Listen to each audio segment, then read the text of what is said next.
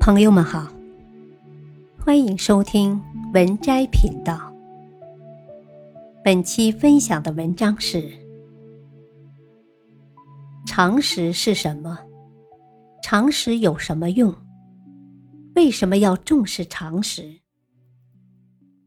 一，何为常识？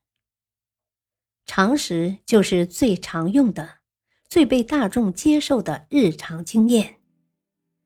常识是这个世界的轮廓，是对世界最简单、最易懂的描述。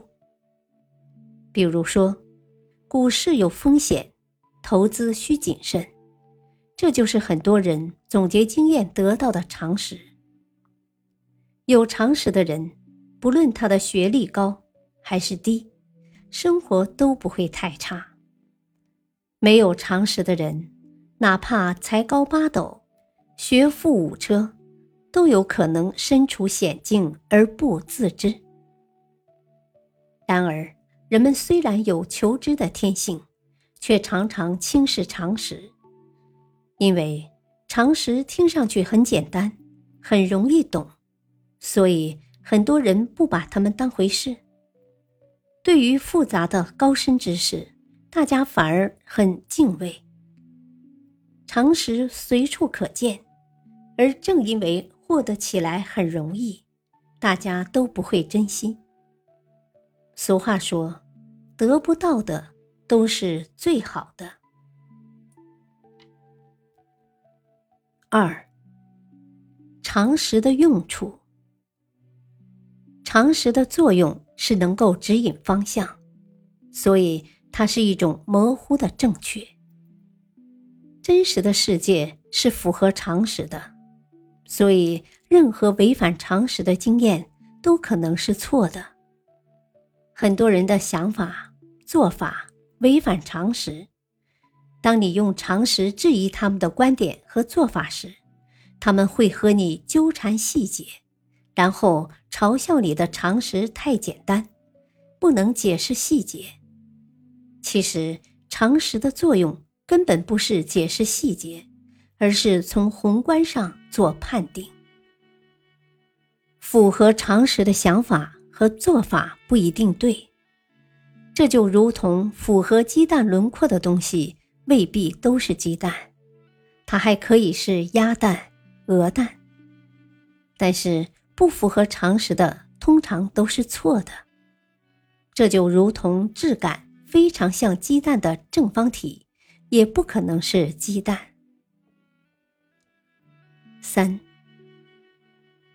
常识需要更新。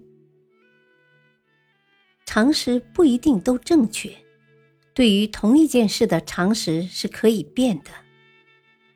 很多人在想到常识、应用常识时，依然把常识看成静态的、不变的，因此就会走向两个极端：要么盲目相信某些常识用一辈子，思想固化无法成长；要么看到常识和某些事实违背就彻底否认，以后做事情总是把握不住轮廓，完全是随意的。